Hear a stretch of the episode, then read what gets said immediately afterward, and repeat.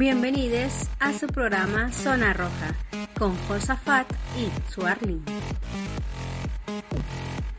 Hola, ¿qué tal amigos? Este es Zona Roja, el podcast y como les dijimos al inicio, hoy tenemos un nuevo episodio del el podcast y tenemos a unos super invitados, invitades, invitadas. Ya nos van a decir cómo, cómo se nombran. Eh, y me gustaría partir diciendo que conocimos a, especialmente a Henry, ¿te acordabas, Swarling?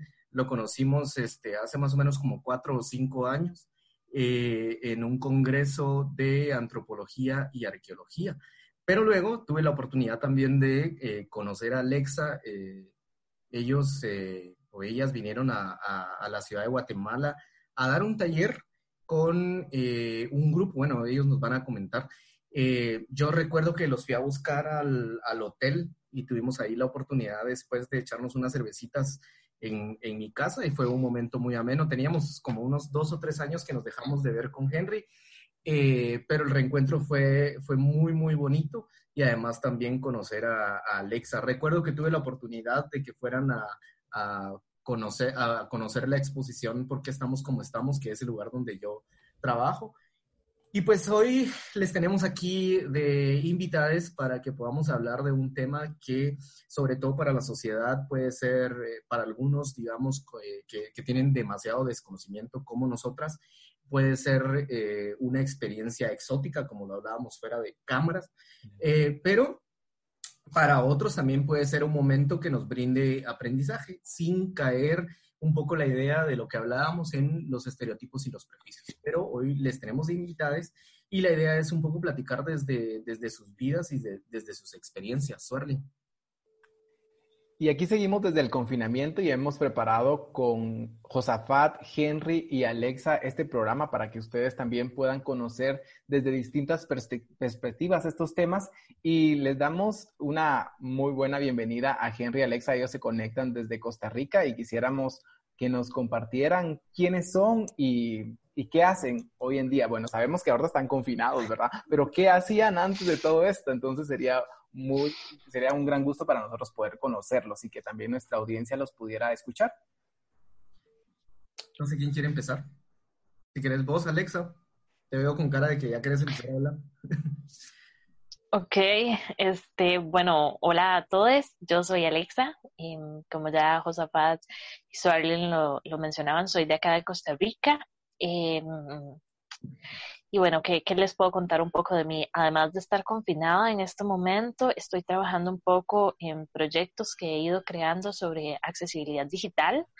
Entonces, por ahí hay proyectos de, de alfabetización tecnológica personas con discapacidad visual y un poco capacitación, un poco... Eh, siempre me paso molestando a la gente eh, para que hagan las cosas accesibles porque creo muchísimo en la importancia del derecho al acceso a la información, y bueno, de profesión soy filóloga y soy profesora de español.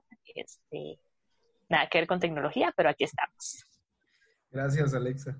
Henry. Y bueno, yo. Ahí. Antes de esta cuarentena tenía una vida. unos sueños, unas ilusiones. ¿Dónde empiezo? no, no. Eh, pues me llamo Henry Martínez Hernández, mucho gusto. Eh, y no sé, pues dicen que dicen que soy antropóloga social de profesión. Nobody knows. Eh, eso es eso es como ser chismoso con título, o sea, es maravilloso, maravilloso, se imaginar. Eh, pues me dedico a diferentes cosas, creo que soy activista, eh, creo, digo, porque últimamente para ser activista hay que, hay que ser demasiado correcto y qué sé yo, ser influencer. Sí, sí, total, total. Y, y quedarle bien a todo el mundo. Pero, eh, nada, eh, soy activista en temas de derechos humanos, principalmente de las personas con discapacidad y el derecho que tenemos a la sexualidad. Es, creo que de los temas que más me apasionan porque creo que nos tocan a, a todo el mundo. Y pues nada, me dedicaba a coleccionar minorías ahí por el mundo. Eh, en, en, el académico, en el deporte, en muchas cosas. ¿Cómo fue? ¿Cómo fue? Me hace sentir parte de, te digo. Y nada, tu- tu- tuvimos el placer de, de conocer, eh, de conocerles justo como, como Josafat contó. Yo no tomé cerveza ese día, se lo juro, yo, yo soy una persona muy sana, no tomé cerveza, pero No, yo tampoco, Bueno, sí. porque Josafat me ofreció un café. es que la cerveza era para mí, lo siento. Sí, Sí. la verdad es que no te conté que ese día no teníamos muchas, entonces estaba viendo cómo... Diablo. No. Sí, pues sí, bueno, gracias por presentarse. Pues un poco la idea para quienes van a escuchar este podcast, eh, pues los- lo, como lo decían, estamos este, grabando desde el confinamiento, cada quien está en su casa, en su propio espacio, este, estamos conectados por una plataforma digital que nos permite pues este, dialogar y poder grabar este, este podcast que va a salir pronto. Y un poco la idea cuando hablábamos acerca de cómo abordar estos temas o cómo empezar a hablar de estos temas, eh, me surgió desde que yo participé en el taller con ustedes, en el, el taller que dieron de, de sexualidad en tiempos de confinamiento. Y me pareció muy, muy genial porque de alguna manera puedes entender las perspectivas de otras personas de Latinoamérica, ¿no? Y cómo además viven su sexualidad. Pero entonces quisiéramos eh, partir preguntando cómo se nombran ustedes a partir de estas distintas identidades que convergen en su vida, eh, tanto de género como de, cualquier otra que puedan tener. Y eh, si nos pueden comentar un poco, bueno, primero eso y después ya Suelen va a ir tirando ahí sus, sus preguntas duras, porque sabemos que ustedes son unas estrellas, unas divas, y la verdad es un programa de cuestionar así un montón. Entonces, no sé, eh, Alexa, si nos querés comentar cómo te nombras tú frente a esta sociedad y frente, sí, frente a la gente. Bueno, eh, primero que nada me nombro como Alexa, ¿verdad? Y, y sí me gusta que si se van a referir a mí, utilicen pues mi nombre. Eh, en cuanto a la condición de discapacidad, pues soy eso, soy una persona con discapacidad visual, ¿verdad? Eh, y, y si hacen referencia pues a mi condición, me gusta que la hagan de esta forma. Eh, primero persona, porque eso, ante todo, eso es lo que soy, una persona eh, pues súper eh, loca, dispersa, eh, con un montón de cosas, un montón de, de problemas, de, de varas, de conflictos existenciales, eh, pero también una persona de que se enoja, que, que, que pelea de vez en cuando y de vez en cuando me río. o sea, digamos, eh, entonces el término persona para mí, digamos, es rescatar todo esto, es rescatar toda la integralidad que me atraviesa, ¿verdad? Eh, y nada, soy, soy una, una chica, una mujer, ¿verdad? Entonces, a partir de, de eso, pues también, ¿verdad? De una mujer con discapacidad visual, si se quiere hacer pues un poco más de referencia a, a cuestiones de género pero lo principal es, digamos, y que me gusta que, que se me respete, que se me llame por mi nombre, pero de, si hay que hacer alguna eh, referencia pues a, a mi condición, sería, sería eso. Y una mujer joven, ¿verdad? Uy, uy, uy, uy. Bella y etérea. Eso tienes que agregarle. Exacto.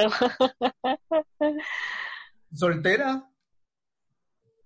Está de moda. A ver, ¿Estás A veces. Porque necesitamos saber esta información por aquello de que luego de este podcast eh, surjan fans. ¿Estás en busca? ¿Estás ah, abierta a posibilidades? ah, pues creo que en eso sí les voy a quedar mal. Tengo, tengo novio. Ajá. Vacilar nada más. Ya, ya pronto nos vas a contar un poco acerca de, de tu novio. Así- Dale, dale. Creía que veníamos a hablar de mí. No. Tendrás un minuto. Eh, Henry, ¿y vos cómo te nombraste? También Yo, eh, pues me llamo Henry, hola, mucho gusto, de nuevo, ¿verdad? Eh, nada, yo, yo creo que siempre llega el momento candente de la noche en el que uno le dice a alguien, llámame como te dé la gana. Pero mientras tanto, mientras eso ocurre, pues yo, creo que yo me nombro eso como Henry, como una persona, como una persona alocada, arriesgada, eh, eh, que, que, que, pasa normalmente como entre el cielo y del orto, así como el infierno, como todo mundo, eh, en dos horas, digamos, siempre ciclos muy, muy cortos de tiempo. Pero, pero nada, me considero una persona muy exploradora, soy una persona con discapacidad visual también, eh, no tengo ningún problema, me, me, reivindico como una persona ciega, ¿verdad? Porque creo que las condiciones hay que llamarlas por su nombre. Em, ya les dije, solo en los momentos candentes se vale todo, pero mientras tanto hay que hablar como las cosas son. Y lo bueno de llamarse persona con lo que sea, eh, es que uno puede insertar ahí la palabra que quiera. Entonces hay uno puede ser el, hijo de, aquel, o el cara de aquello, o el no sé qué, con discapacidad visual. Pues es, maravilloso, porque entonces uno siempre eh, va a reconocer el estatus de persona, el estatus de carepicha, el estatus de lo que sea de, ese individuo al que me estoy refiriendo, pero siempre pues le voy a respetar eh, esa, ese ser. Eh, pues entonces es eso, soy una persona joven, ciega, gay, por eso les decía que colecciono minorías. Y, pues... Y eso que decías, Henry, por ejemplo, de que al final de la noche mm, todo se vale y llámame como quieran, ¿cómo lo ven ustedes, Alexa y Henry, por ejemplo? De estarle diciendo a la gente siempre corrigiéndola o ustedes ven mejor en aquellos donde el campo puede ser fértil, por ejemplo. ¿Cómo lo ven? Porque a veces uno, digamos, llega a ser cansado y toda la gente, sabes que no te va a responder de la misma manera. O ustedes sí se, lo toman así como completo, con cualquiera que llegue y, a corregir, o cómo es. La profesora es ella. Mm, no, o sea, yo, yo creo que hay momentos en los que no. Digamos, por ejemplo, cuando nosotros hemos dado nuestros talleres de, de sexualidad o de la vivencia de la sexualidad desde la condición de discapacidad y de la gente que hable como quiera, porque estamos hablando no de terminología adecuada ni nada de esto, sino que estamos hablando de, de, de de propiamente la parte de sexualidad. Y a veces pasa que si uno corrige mucho a la persona, imagínate que estemos acá y yo te estoy diciendo que no se dice así, mira que se dice esto, mira que, que se dice persona con discapacidad, acordate de la terminología adecuada, acordate que esto. Entonces, eh, se rompe como ese espacio de confianza, se rompe eh, como, como esa interacción, ¿verdad? Esa fluidez. Entonces a veces eh, se vuelve un poco complicado. Entonces sí, digamos, ya, ya si uno pues está ligando con alguien, eh, está coqueteando, ya que, como sea, digamos, no vamos a, dejar, a, impedir que el momento fluya. ¿Verdad? se quedan Total, y aparte no todos los días tenés esas ganas de corregir gente, qué pereza. Es decir, yo debo decirles que yo disfruto disfruto corregir a la gente incomodándola, o sea, como que yo nunca, difícilmente me van a escuchar a menos de que yo esté en modo profe, eh, ¿verdad? Y en temas de este tipo, nunca me van a escuchar como diciendo a la gente, no, mira, esa no es la terminología correcta, no sé qué ondas. Pues no, si yo escucho lo que no me gusta, eh, simplemente voy a hacer un chiste al respecto para que la persona se sienta incómoda y lo piense un rato. Y lo o sea, les, pongo un ejemplo, no sé, a mí, a mí siempre la gente, por ejemplo, me pregunta que si yo nací así, ¿verdad? yo siempre le digo a la gente como, eh, mira, no, yo era un poquito más chiquitito, cachetón, gordito, eh, mis papás querían que yo tener descendencia, ese tipo de cosas, no sé, uno va cambiando, ¿no? Crece no tenía estas caderas, le decís. No, jamás. No sabía perrear como sé ahora. Se fueron desarrollando. Y aquel con las grandes nalgas. Este. Pero, pero sí, entonces es eso, como que de pronto es, es hay, formas más sutiles siempre de estar como llevando el tema, no, porque entonces la persona pregunta, bueno, entonces, ¿cómo te lo digo? Así como te nazca, es decir, no hay manuales para tratarme, ni para tratar a ninguna persona. Eh, el estar corrigiendo siempre hace que la gente tenga miedo de hablar, miedo de referirse a vos, miedo de hablarte, de tratarte, y eso es peor. Eso es peor que, la invisibilización, el, miedo a, la coexistencia, ¿Y cuál sería como la manera, digamos, más eh, idónea para poder aprender o educar más bien? Es decir, eh, yo sí, sí creo, por ejemplo, en lo que plantea en lo que plantean algunas corrientes, digamos, como de los aparatos ideológicos, ¿no? Sobre todo el Estado, ¿no? Que son la, la educación este, los medios de comunicación, entre otros, ¿no? Que enseñan eh, y que reproducen un montón de ideas y de estereotipos. Es decir, aquí en Guatemala, por ejemplo, hace dos semanas hubo todo un pleito en Twitter porque hay dos personas que son super influencers que eh, tienen una cantidad de seguidores en, en, en Instagram y en el, este otro que se llama TikTok eh, mira, sacaron una su comedia burda haciendo la reproducción de eh, estereotipos y de prejuicios con respecto a la población indígena del país. Y la gente se indignó. Bueno, cuando yo digo la gente se indignó, también es un micromundo, porque al final en Twitter. La minoría. Ajá, en toda la gente empezó a, en Twitter, no sé qué. Y entonces la lucha fue botarle las cuentas a la chava. No sé si vos estuviste al tanto de eso, Suarly. Entonces botarle las cuentas a la chava eh, y, eso fue, digamos, eh, hay, un, hay, una, hay un sistema aquí o hay una comisión que se llama la Comisión contra el Racismo y la Discriminación, que es la CODISRA, pero hace absolutamente nada por erradicar el tema de la discriminación y del pues racismo. Es obvio porque no existe, Josafat. ¿Cómo? obviamente porque no existe racismo ni discriminación en Centroamérica, jamás. Obvio, obvio, no, pareciera que no existe. Ajá.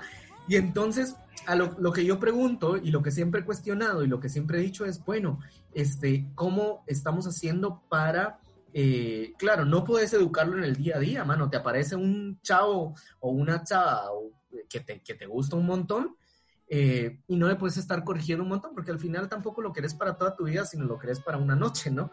Hoy jamás. Pero ya... ¿no? en términos sociales, ¿cuál sería el camino para que eh, las personas que nunca fuimos educadas eh, en las otredades, digamos, eh, podamos aprender sobre esa diversidad de identidades y, por, ejemplo, para nosotras sería importante partir de ahí, ¿no? ¿Cómo nos gusta que nos nombren? Yo estaba en México la, otra vez y, y entró a una tiendecita, me gustó mucho una, una t-shirt y le pregunto al, a la persona, Mire. Esa era una sex shop. Era una sex shop, ajá. Yo, ¿Cuánto cuesta ese dildo? Ajá, yo como, se me quedó viendo como esto.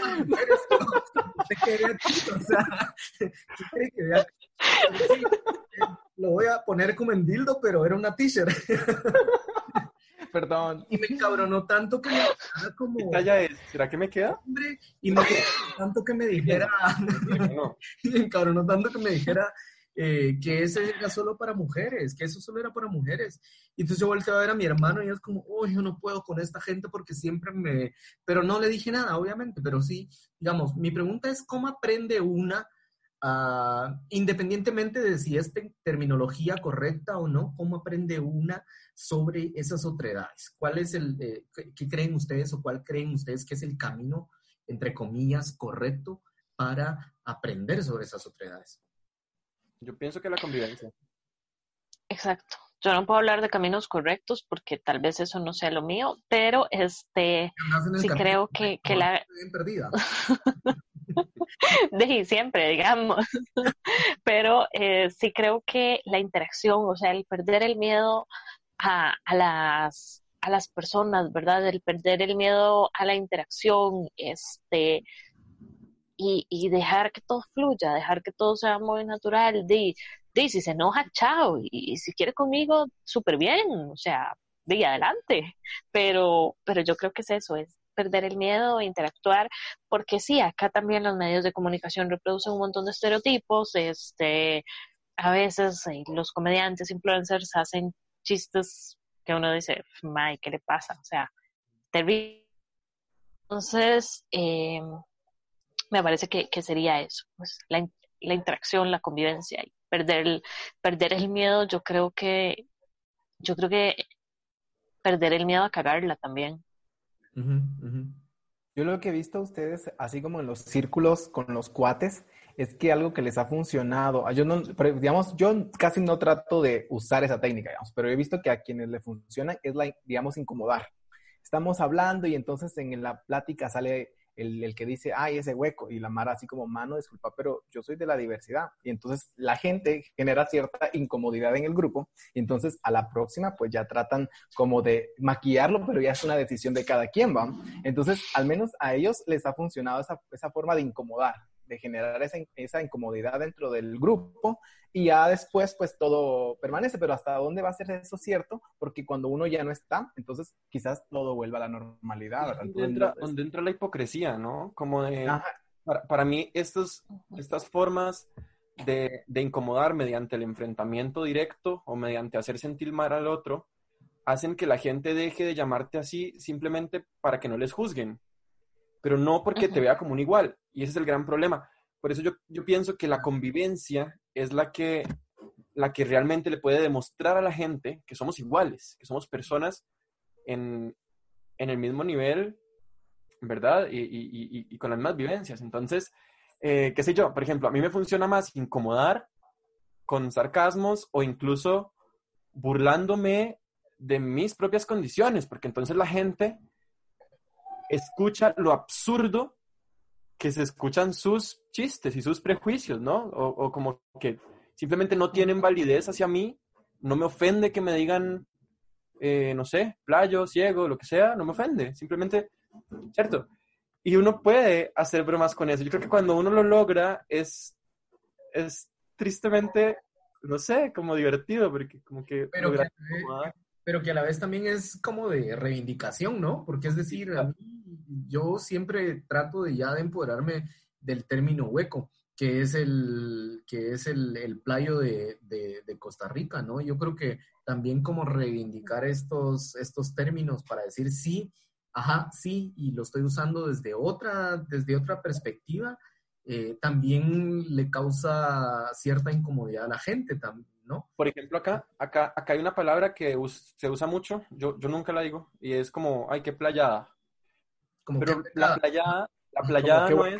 ¿no? Sí, pero, es, la playada es algo feo, es decir, es algo como muy triste, como muy, uy, no, qué mal ride, es como algo muy feo. Entonces yo siempre le digo a la gente, uy, no, vieran que las playadas que hago yo son mucho más ricas. Es decir, como que realmente se disfrutan, ¿no? No, no, no sé, tenemos que, que, que ver si es cierto. comprobarlo entonces, pero... Claro, sí. Eh, observación participante, vamos. Trabajo de campo que, llaman. Trabajo de campo. Ahorita, que estamos serios, yo tengo una pregunta para Alexa. Alexa, prepárate. Dale. Alexa, ¿cuál es la temperatura en la ciudad de Costa Rica? ¿Cuál es la qué? La temperatura en la ciudad de Costa Rica. ¿Cómo está tu temperatura por allá? Mira, como en 18 grados. Ah, sí, lo que falta, ¿no? Ya se acaba de limpiar el sudor, me imagino. Falta calentar, falta calentar. No, no, la pregunta es la siguiente. Fíjense que yo estaba leyendo un, un documento que hablaba sobre la tecnología, la tecnología en la percepción como, digamos, subjetiva, como vínculo amoroso entre personas con discapacidad visual. Y pues yo he visto que existen aplicaciones, de hecho una vez platicando con Henry también me hablaba de una aplicación, ¿cómo, cómo influencian o cómo es esa, esa experiencia con ese tipo de tecnología? ¿Cómo lo, o sea, si ustedes lo han tenido? Me gustaría que nos lo pudieran compartir. O sea, vos lo que me estás preguntando es si hemos utilizado la tecnología para ligar. Si, si o, sea, o sea, ¿cómo ha sido tu ¿Cómo ha sido o sea, esa, experiencia? Porque, porque las percepciones, digamos, de la, desde la percepción subjetiva, dicen que crean estos vínculos. O sea, ¿cómo, cómo es tu experiencia a través de, ajá, de la tecnología? Yo sé que la has usado, pero ¿cómo funciona? Es que ese, ese documento creo que me dejó a mí más perdido todavía. ok, ok. Eh, pues mira, depende, depende de, la, vamos a ver, cuando uno usa aplicaciones puede que se encuentre como eh, con ciertas barreras de accesibilidad, pero cuando uno logra vencer todas esas barreras de accesibilidad, pues se crea un perfil y toda la cosa, ¿verdad? Igual que, igual que cualquier persona.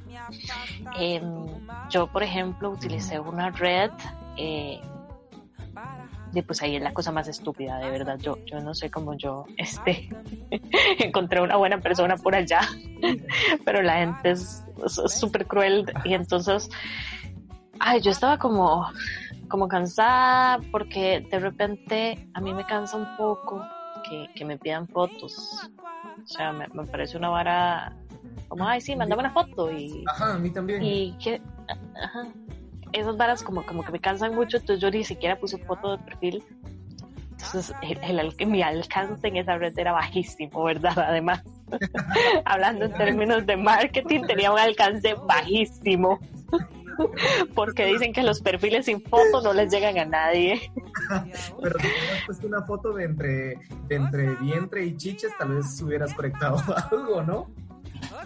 Ah, fijo, fijo. Pero entonces, de repente, o sea, mi, mi descripción. Era esa.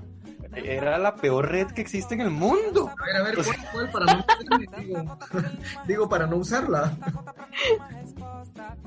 A ver, de, de esa red salió mi novio, digamos. Ah, o sea que sí sirvió. Claro, claro. Pero, digamos, entonces yo, yo no puse foto de perfil y yo puse como la descripción, puse como eh, soy una persona ciega, eh, por lo tanto no me importan las fotos, no quiero que me manden fotos ni que me pidan fotos, me conformo con buenas descripciones. Okay. Pero soy muy simpática. y, Buena descripción. y yo, entonces, de repente, digamos, cuando, cuando uno usa este tipo de, de, redes, se expone a un montón de varas. O sea, digamos que el objetivo inicial de eh, encontrar sexo casual en estas redes se puede perder porque la gente te pregunta, ¿en serio? ¿Y cómo estás haciendo para usar el celular? Y yo, Ajá. amigo, eso no era el tema de conversación de la noche, digamos. ¿A dónde? Mándame la ubicación, ¿verdad? ¿Dónde es que te Es- Y, cabal, y uno, y yo hice todo este llanto por Nara.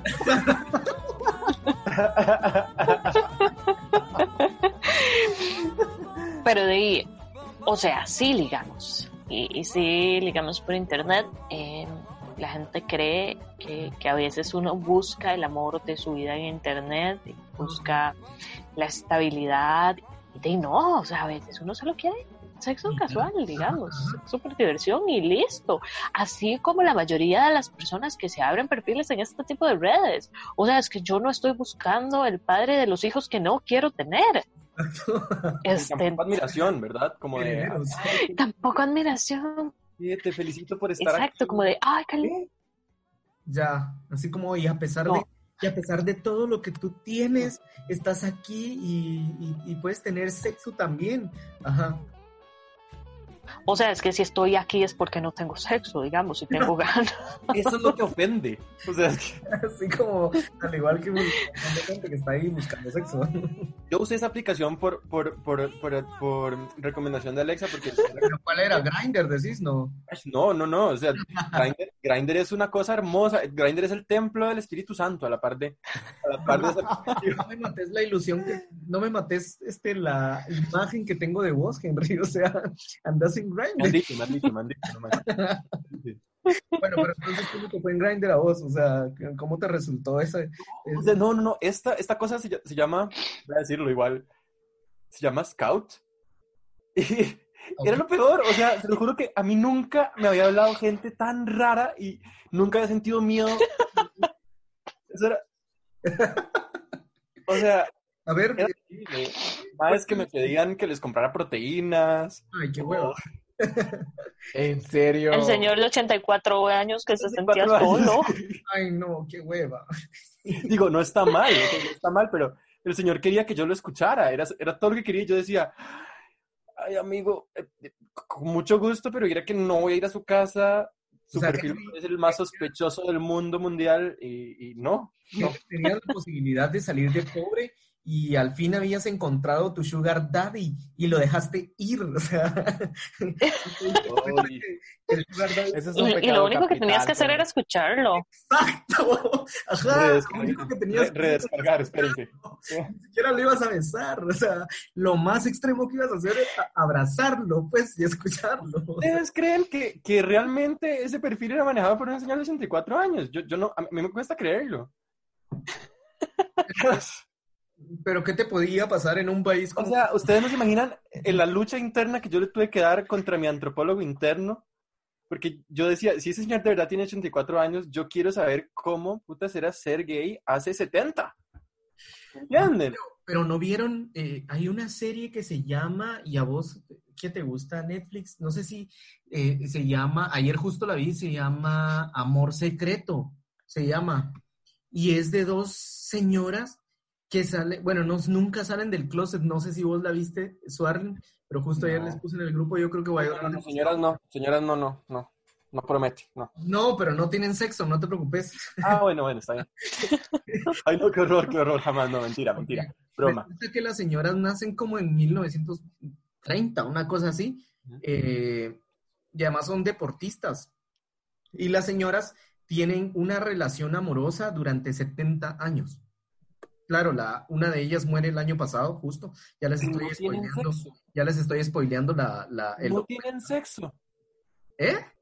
Y, no tienen sexo. O sea, tienen 70 años toda la vida. ¿Qué me espera en mi vida con mis crushes? O sea, ¿qué, qué es esto?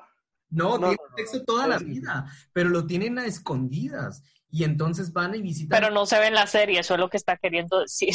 Ah. Esas escenas no las grabaron, eso era Henry. Sería interesante ver a dos señoras de 85 años teniendo sexo. Sí se ves antes, pero sería interesante para quienes les gusta los sugar daddies y las sugar mummies. Creo que sería interesante.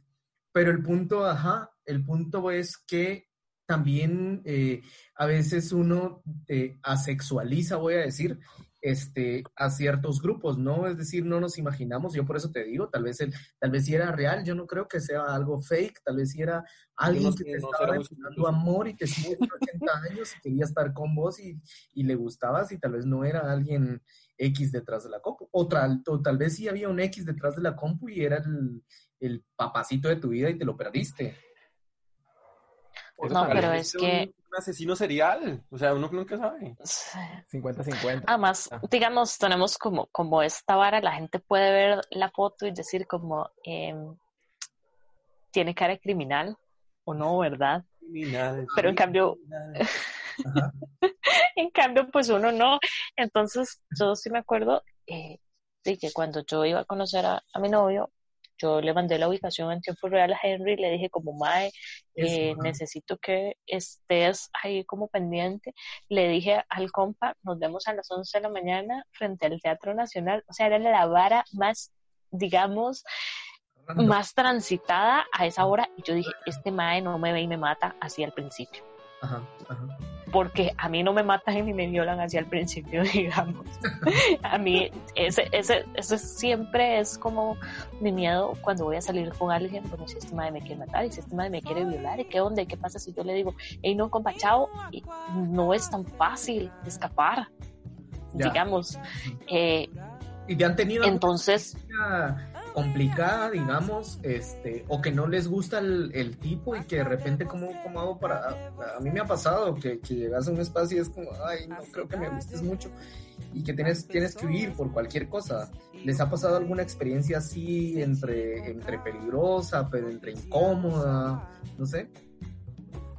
Eh, eh, peligrosa, peligrosa, peligrosa, incómoda e interesante, sí. Este, de repente.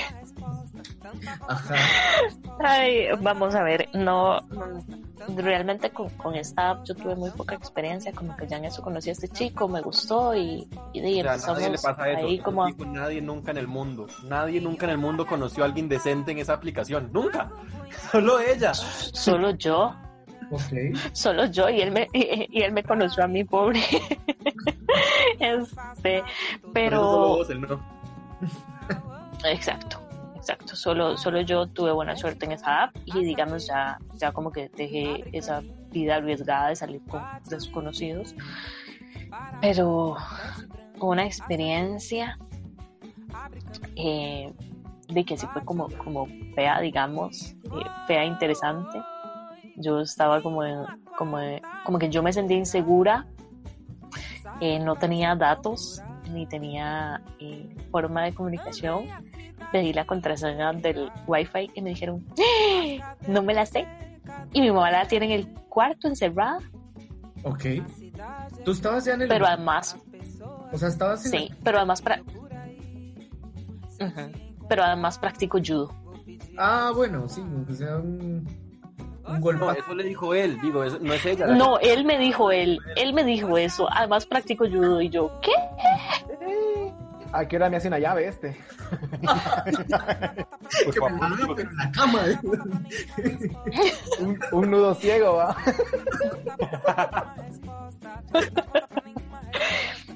o sea, de verdad, yo, yo ahora como que me, como que me río, pero yo en ese momento yo dije, esta es la peor cosa que yo pude haber hecho. O sea, ¿en qué momento a mí se me ocurrió salir con un tipo y no llevar ni siquiera datos en el celular para compartir mi ubicación? Como yo soy tan dispersa y tan desubicada geográficamente, yo no tenía una idea de dónde estaba ni siquiera. El Salvador, va. Por ahí, tal vez. Comiendo la pupusa. Entonces pasan como, pasan como esas cosas, ¿verdad? Y, nada, viva, disfruté, todo salió bien, digamos, pero, pero en el momento, o sea, uno sí entra en pánico y yo decía, madre, yo sí que no tengo posibilidades de vivir en este momento. Solo que su pánico duró unos pocos minutos. Eh, o sea, y uno tiene el miedo porque el pánico de la red de apoyo es el que queda. Vos no, vos no tenías, estoy, estoy tratando de vincular la historia, es decir, vos tenías la ubicación eh, y vos eras el más paniqueado que ella porque ella cinco minutos le duró el pánico y después ya estaba eh, gozando de la vida y vos en no, él ni siquiera tenía la ubicación. Yo no tenía datos. ah, ¿y vos qué estabas haciendo? tomando. Yo estaba tomando porque no sabía qué hacer. Yo decía, Dios mío. O sea, ustedes no se imaginan. Yo. Vos en pura depresión porque la, la Alexa no aparecía, porque Gloria no aparecía. yo estaba en pura depresión por otros motivos y, y, encima, y encima como que, como que, no, nosotros, a ver, Ale y yo, justamente por estas cosas de, de, pues no a todo mundo le puedes contar qué estás haciendo, no siempre estamos seguros, seguras de todo, tenemos esa, esa, eh, como es, esa estrategia, ¿no? Como de contarle al otro dónde estamos, eh, hasta qué hora y, cuando, podemos, cuando tenemos esa posibilidad de datos, mandar la ubicación en tiempo real y decir, mira, si a las 8 no te he mandado un mensaje con tal código, eh, activemos las estrategias, ¿no? Las estrategias son como, ok, llamar, llamar a la casa, llamar a la policía, yo no sé, o sea, imagínense. Y ya. Pegar afiches. Fue horrible, horrible. Y lo peor es que no solo a ella le pasó, no solo a mí me pasó, a, ella también le pasó. Hace, hace algún tiempo yo salí con alguien. Ayer. Que había conocido por internet. O sea, por, por, lo menos esta persona con la que, con la que estaba Ale, yo sí, la, sí lo conocía en persona. Ok. Me parecía terrible ese tipo. Igual... Terrible, además. o sea, no te convenció. ¿Quién soy yo para juzgar? Em, eh, pero, pero entonces, esta vez, eh, y no sé, como que yo salgo con este tipo, y entonces eh, fuimos a, a un a un lugar muy, interesante, de esos que tienen jaboncito chiquitito. Jesucito, Jesús. Pero, ¿que entras con auto o entras en, en caminando? Ah, ese día entré con auto porque, porque millonaria, o sea, ese día... en una motoneta. Ese día entramos con auto porque millonaria, millonaria nocturna, ¿no? Y, oh, Jesús de Veracruz. Ay, no, no, terrible. O sea, encima yo estaba llorando porque me iba a salir más caro. Yo dije, ay. ¿A vos ibas a pagar encima? No, no, no, no, a medias, pero pues Ah, bueno. sabe- uno sabe por qué le gustan los pobres, porque los pobres vamos a moteles de pobres. Entonces, Ajá.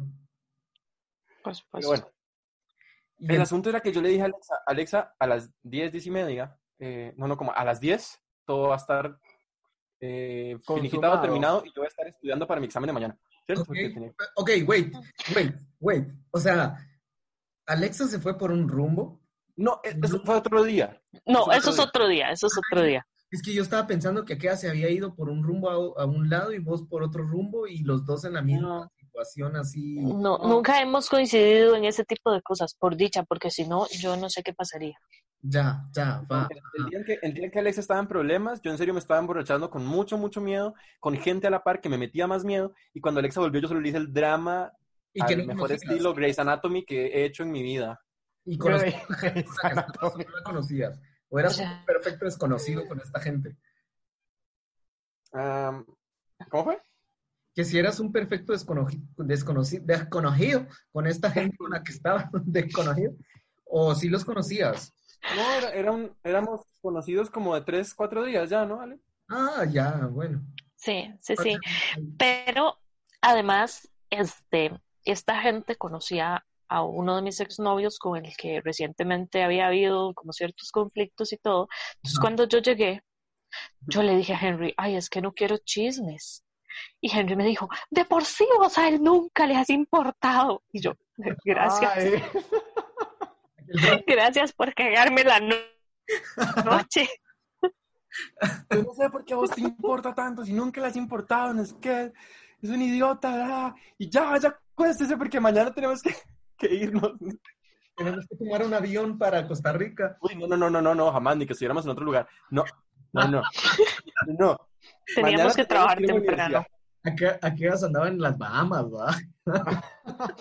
Aquellas en Miami.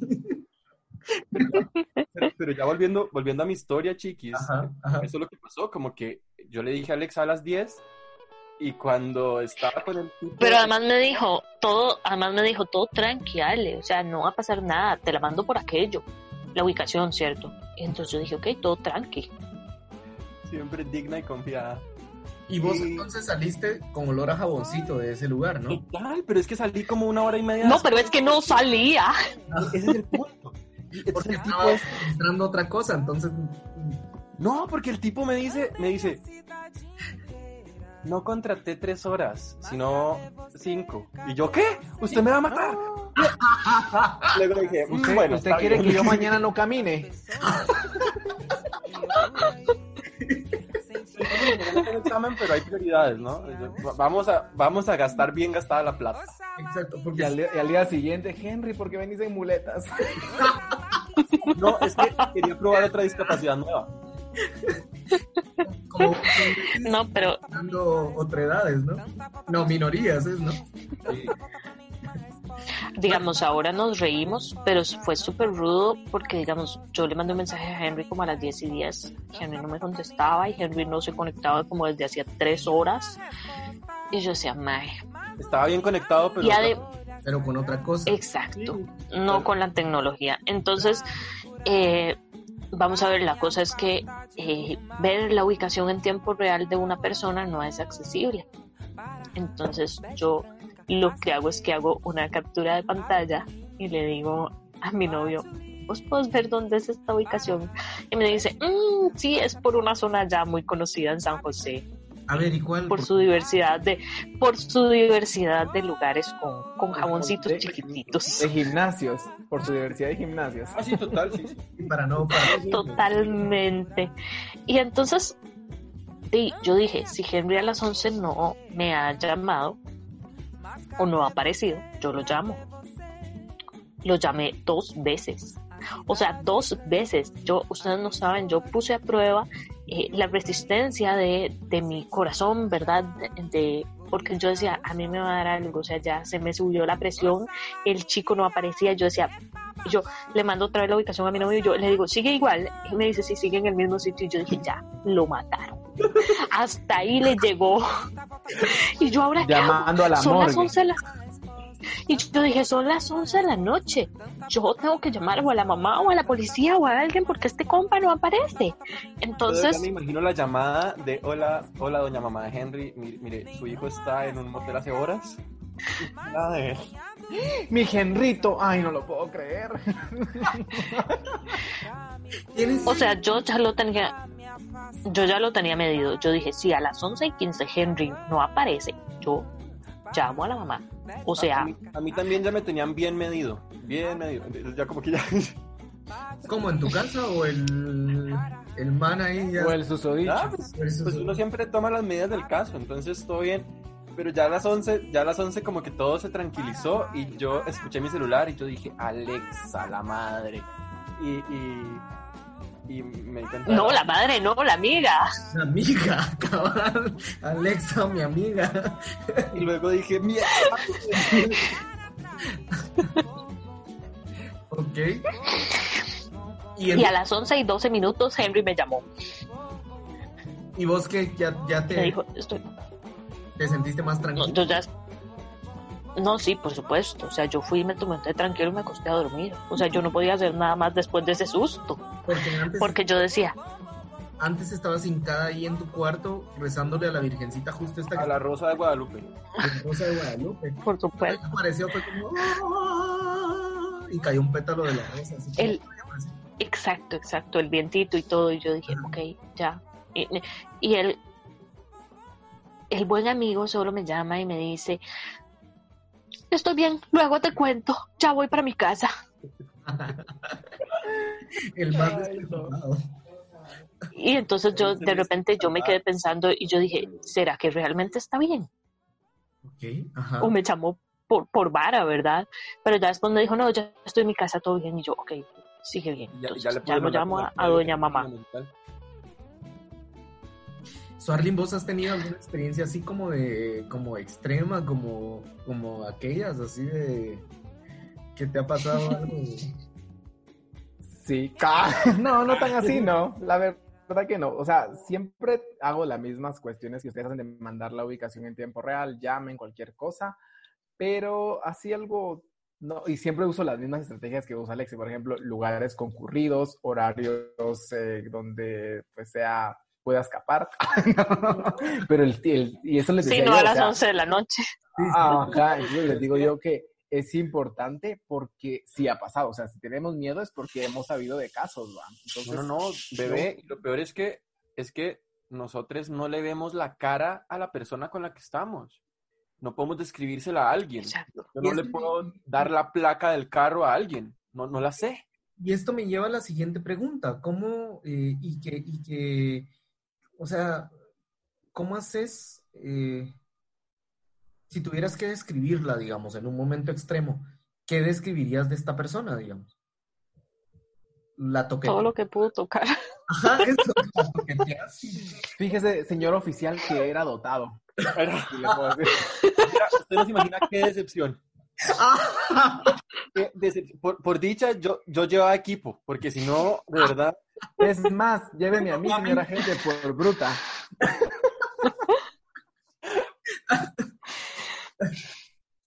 Entonces, ¿qué hacen? No, hay, cosas como básicas, creo yo, de estatura, eh, con textura, y ya. sí, tal vez el cabello, sí. Ya. listo, porque es que, ¿qué, voy a decir yo? Ay, mira, tenía la voz así como usted, pero un poquito más bajita, no sé, rarísima, bla, bla, bla. Olía como a... Como a jaboncito chiquitito. Como a jaboncito chiquitito, pero eso yo también, entonces... Barato. Pero, ¿cómo, cómo, eh, ¿cómo saben digamos, metiéndonos un mundo, a un poco al mundo superficial. ya viene la pregunta, ya viene la pregunta. ¿Cómo sabes que te gusta alguien? Ah, ya vino la pregunta. Sí, pues sí, porque pues sí, ya estamos hablando de maneras muy, con mucha confianza, pero independientemente de si tenés o no tenés la chancleta atravesada del sistema occidental, eh, al final también sabes cuándo te gusta alguien y cuándo no te gusta alguien. Eh, y todo, y todo en este mundo de, eh, en este mundo en el que vivimos es, es creado y es a partir de, la, de lo visual, digamos, y es a partir de, de lo superficial y de lo físico y de etcétera, etcétera, etcétera. ¿Cómo sabes? ¿Cómo sabes vos que, que te gusta alguien? Yo tengo otra pregunta. ¿La, la chancleta es una posición sexual que no conozco? Digo, No, no lo sé, pero podríamos eh, intentar probar, digo yo.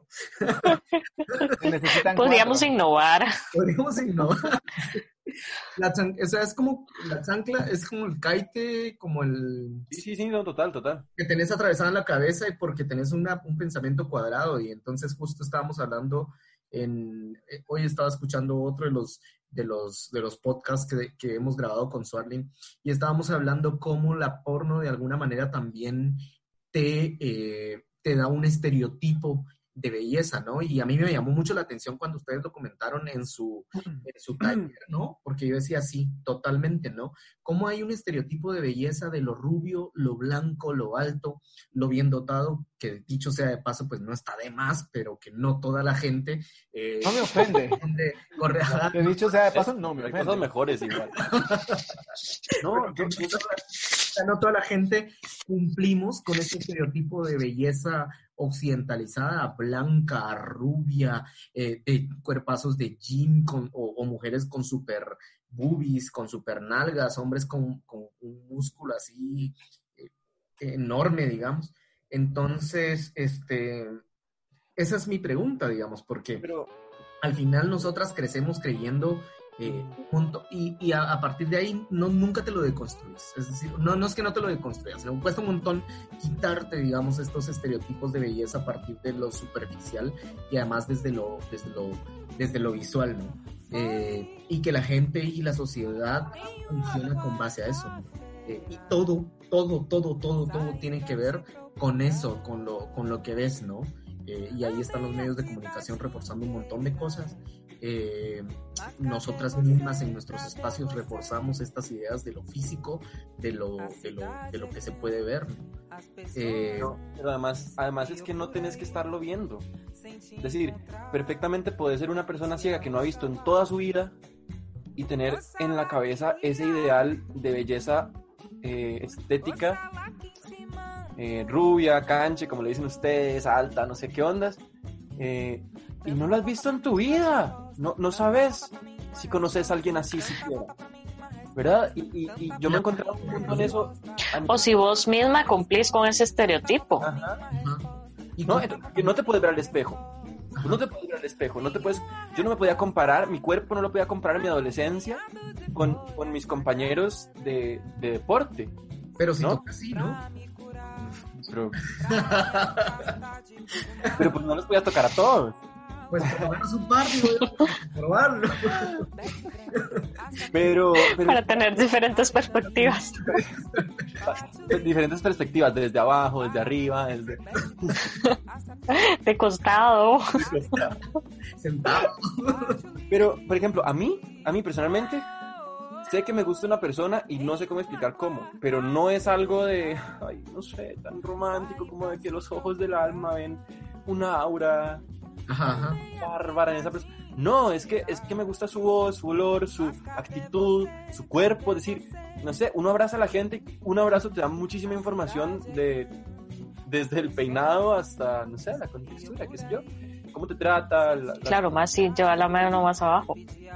Bueno, Es más, ¿a dó- ¿Hacia dónde va la mano? Hay cosas que no tocan las manos. También. Tan cerquita hacia el abrazo, ¿no? Ya, pero entonces vos sentís que, eh, ¿cómo fue este proceso? ¿También te tuviste que empezar a plantear en algún momento de tu vida también la deconstrucción del- de, esta, de esta belleza occidentalizada? Este, Es que es muy raro, es muy raro porque te da muchas dudas, vos no las conoces. Es decir, y eh, incluso cuando, cuando yo me sentí atraído por hombres en los inicios de mi vida, ¿no? Mi, mi explicación era, yo nunca me preocupé por eso, es decir, para mí nunca fue un tema ser un little monster porque, porque millennial, Eh, nunca fue un tema porque yo decía, bueno, de pronto es que solo conozco mi cuerpo y me traen cuerpos iguales y ya. Si yo a conocer un cuerpo di- diferente, de pronto me puede gustar, pero no sé porque no los conozco. Es así de simple. Para mí era así de simple. Yo siempre he sido bien pragmático y bien dramático también. No, Entonces, eso sí. Entonces, pues, pues es eso. Y, y- y te lo empiezas a cuestionar, bueno, ¿por qué me gusta esta persona? Es que, ¿cómo, ¿cómo lo explico? Pero yo sí sé que incluso los gustos que yo tengo llegan a ser superficiales en muchas cosas. Por ejemplo, para mí un hombre con pelo largo y, y pelo rizado, o sea, ya, ganó. Es decir, y- O sea, esa es una indirecta, ¿no? no, tal vez. Nada, pero, pero es real. Es real, digamos, como que luego, y luego voy y le conozco ya bien y digo, esta persona no vale un carajo para mí. Es decir, es, no puedo estar con alguien tan... ¿Tienes una indirecta? Uy. No puedo estar con una persona como, como que, como, no sé, con ese pensamiento, que no me valore, que no tal cosa, que, que, no- que constantemente esté admirándome por vivir a pesar de mi discapacidad o que esté constantemente con ese morbo de que yo soy diferente o qué sé yo, no sé, no puedo, simplemente, aunque tenga todas las características físicas y estéticas que me encantan, no, no, no puedo, simplemente no puedo. Y así pasa, no sé, es como, así me pasa a mí, no sé, Alexa. Ajá. Em, es complejo porque igual, eh, digamos, yo no tengo como esta idea del hombre alto, rubio, delgado, pero musculoso. Pero sí hay, digamos, sí hay cosas en, en los cuerpos que yo digo, hay cosas que me gustan. O sea, sí, no sé, hay aspectos que, que me gustan de, de un cuerpo masculino que si yo abrazo y siento eso, yo digo, "Mm, vamos bien, ¿verdad? Pero, pero es súper difícil, digamos. De hecho, un día de estos mi hermana me decía que yo tenía, bueno, no, un día de estos, no, ya hace tiempillo me decía que yo tenía los gustos más raros de este mundo. Entonces, este, porque además, eh, antes de, de mi actual novio tenía una maestría en conseguirme maes idiotas. Ah. Este, Confirmo. Ok. Ganando. y todo el mundo lo sabía, o sea, todos mis amigos sabían que yo estaba graduada como máster en conseguir maes idiotas, pero este, yo no lo sabía. El camino me lo fue mostrando. Pero, pero es eso, digamos, es que de repente, y también este, yo temprano estaba hablando co- con un compa y yo le decía, ma, es que depende para qué vos querás a esa persona. O sea, si vos la querés como, de, como para un rato, sí, pues obviamente sí tienes que tener en cuenta, ¿verdad? Eh, que no te vaya a matar, ¿verdad? Que no sea un, un asesino, pero, pero di, pues tampoco lo fundamental es, eh, qué sé yo, eh, no sé, su, su pensamiento sociopolítico, ¿verdad? Eh, No, uno siempre puede cogerse a la derecha, se los juro por la vida, por Chayana, sí, Yo creo que deben de seguir hablando de eso, porque entonces le damos así buenos consejos a, a mi amigo Suardin para que lo tome en cuenta, ¿no? O sea, Uno si no es- tiene que sentirse mal por estar con un facho. Para ti. Cuéntanos, que nosotras te abrimos nuestro corazón.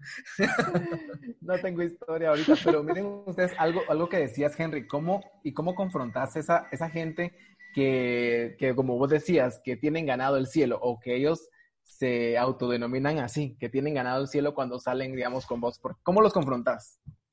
Es que, por dicha, nunca he salido con alguien tan idiota como para decir. Por ahora. Por ahora. Pero. Ah, bueno, yo, yo sí, pero no de esa Pues sí. forma, digamos.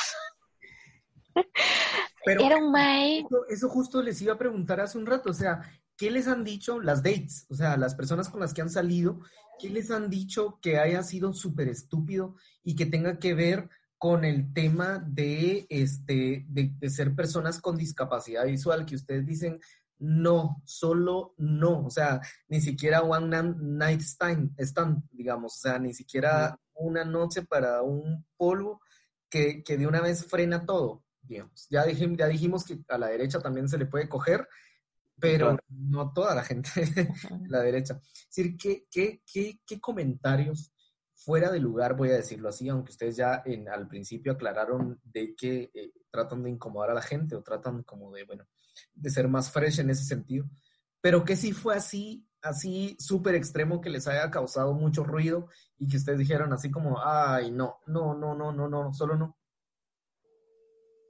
Bueno, eh, yo siempre soy como muy abierta que si alguien me quiere preguntar algo, todo bien, ¿verdad? Pero, pero tiene como sus límites y sus contextos, ¿verdad? Eh, también. Y entonces yo de repente estaba pues ahí saliendo con, con un chico y todo. Y un día me, me dijo, bueno, es que eh, yo siempre he creído, o antes de, de, que saliéramos, yo creía que usted estaba en su casa y que su familia todo se lo hacía y todo. Y yo, vale, o sea, pero, o sea, y yo se lo dije como, entonces yo ahora tengo a alguien que, me, que hasta me baña y todo.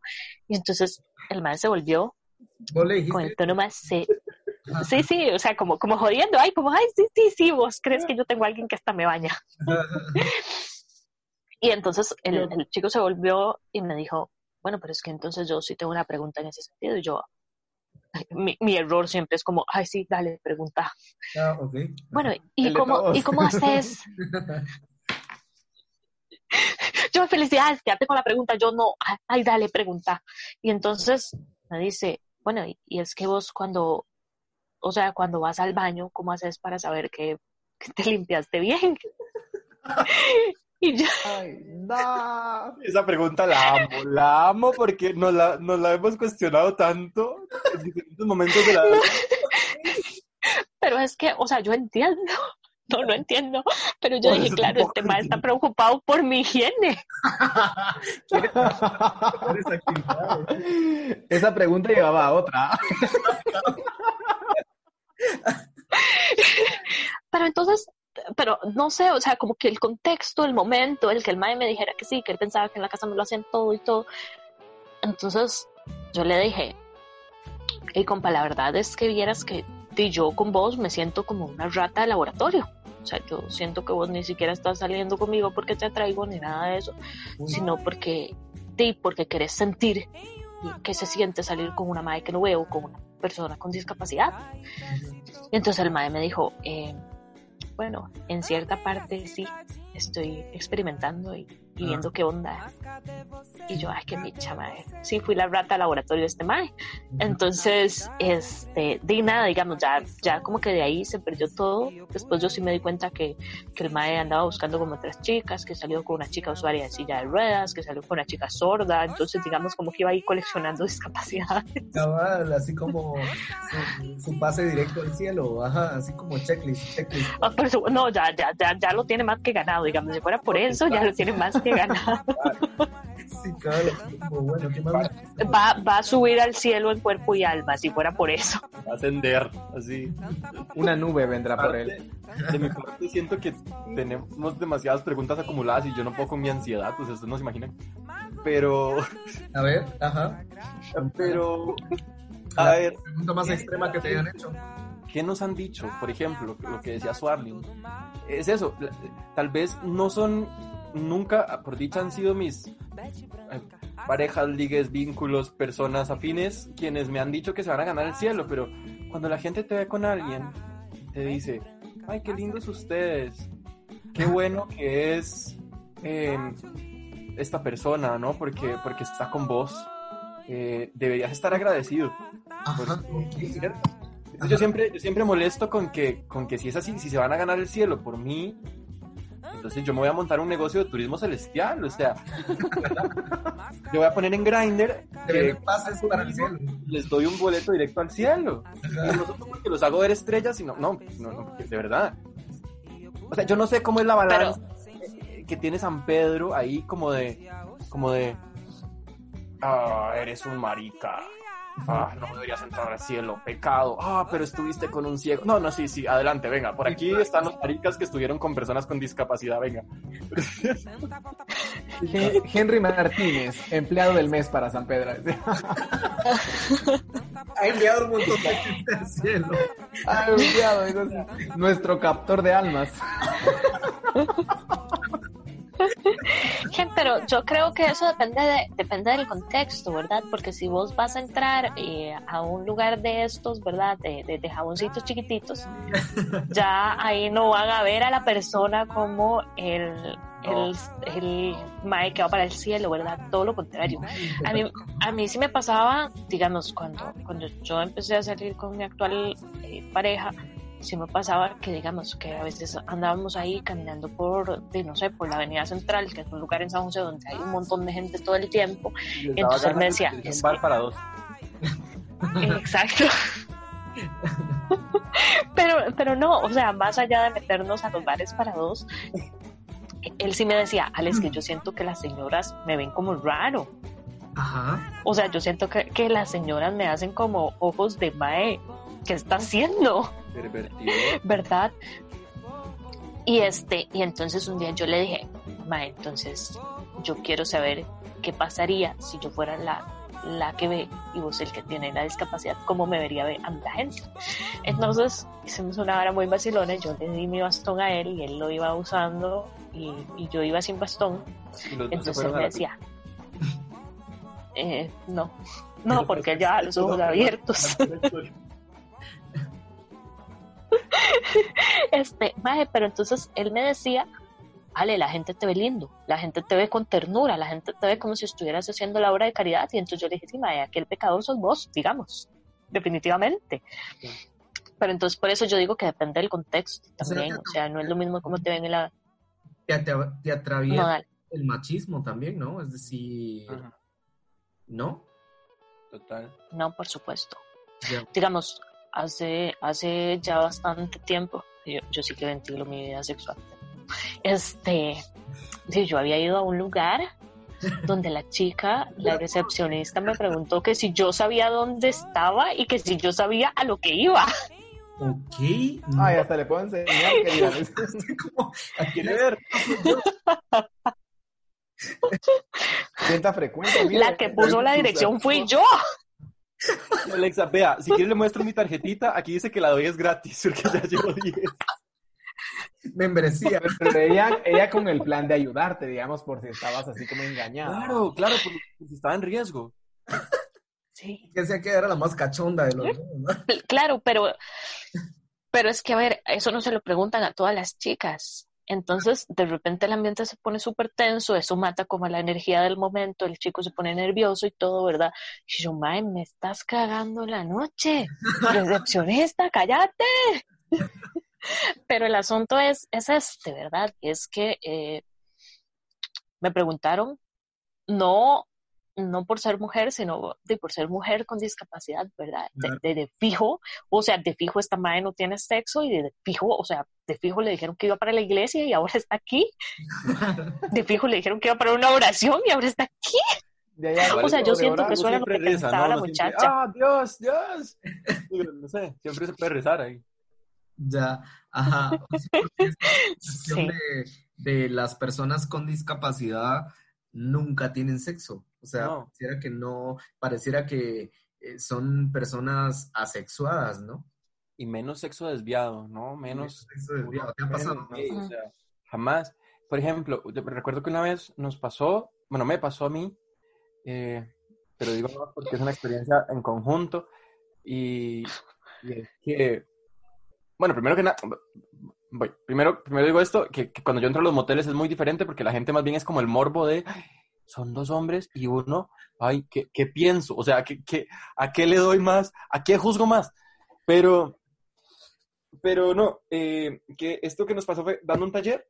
Yo estaba dando un taller solo, que Alexa y yo por lo general damos juntos, y una muchacha nos dijo, si yo tuviera discapacidad visual, mi mayor miedo sería no saber si me están grabando.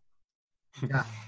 Entonces, ¿verdad? Entonces yo me quedé como, "Hmm, interesante. Y entonces nada, ella nada más me dice como, Está. ¿qué lo ha pensado? Y, o sea, mi cara cambió como siete mil veces en un segundo. Y yo, y yo A ver ahí, ¿Cuántas películas he grabado ya? Dice lo voy a buscar en Google, o sea, puedo ser famoso y no me están pagando por eso. No, pero el tema es que yo me reí, o sea, yo le dije, no, sinceramente nunca lo había pensado, hablemos del tema, lo, lo tratamos en el taller, tratamos de estrategias que, que ella podría usar, que qué sé yo. Y luego yo llamé a Alexa y se lo conté como, como una anécdota muy interesante, ¿verdad? Como, jajaja, sí, algo súper nuevo para mí, porque es muy nuevo para mí. Ujú. Y Ale me decía, eh, a mí me lo han dicho todo el tiempo. Claro, pero es que a, a uno, mae, no le dicen, mae hombre, no le dicen, eh, cuídese. Tampoco le dicen, cuide a la mujer, porque ah, no, a uno no le dicen, a uno no le dicen que lo van a usar, no le dicen que lo van a grabar, no le dicen que, no le dicen que, por ejemplo, si a mí me graban, sí, se me puede ir a la mierda mi carrera deportiva, está bien, gracias.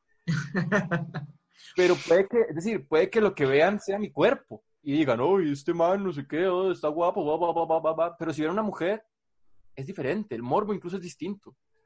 Y, y, y las connotaciones sociales que eso tiene es distinto, ¿no? De que se dejó ver, de que se mostró, de que no sé qué onda. Entonces es raro. Ya. Cosas Y al final, cuando, cuando te graban, se juzga el, el cuerpo de la mujer, se juzga eh, que, que no tiene suficiente por aquí, o que tiene demasiado por aquí, o que, que fea, que esto, que el otro, porque el cuerpo de la mujer siempre está expuesto a críticas, ¿verdad? Eh, pero no se juzga al mae que, que grabó. Claro. Entonces es súper fuerte. O sea, yo le decía a Henry, el día que Henry me llamó, yo le decía, Mae, ¿cómo no lo has pensado? Y después llegamos a, la conclusión de que, bueno, sé que es una cuestión de género, ¿verdad? A nosotras nos enseñan a cuidarnos de eso y nos enseñan a vivir con ese miedo. No es lo mismo eh, que yo salga con alguien y que me dé miedo, que, que me violen, que me maten, que esto, que lo otro, a, que un hombre salga con, otra persona, ¿verdad? Lo mismo pasa, digamos, con, con esto de que lo graben. O sea, yo tengo mil estrategias para que a mí no me graben. Y no sé si lo habrán hecho, pero si lo habrán hecho fue porque burlaron todos los controles de seguridad que yo tengo. Pero ya tenés un lugar específico al que visitas que sabes que es mucho más seguro. O es así como random, o si, te si les gusta andar cambiando, o si saben de un lugar que, que dicen, no, este ya es seguro, no creo que haya cámaras, ya me conozco al dueño, tengo mi tarjeta de... Ay, ay, ay, La no. membresía. La membresía. No he llegado a ese nivel. No hemos llegado a eso, ni siquiera como a pensar en que las cámaras estén en el lugar. Yo creo que es más peligroso la persona con la que estás Con el teléfono. Exacto. ¿verdad? o, o- o cuando es en su casa o tal, no, no le tenés la confianza. Pero es decir, a pesar de que yo ya sé las estrategias de Alexa, es raro, a mí sigue sin importarme.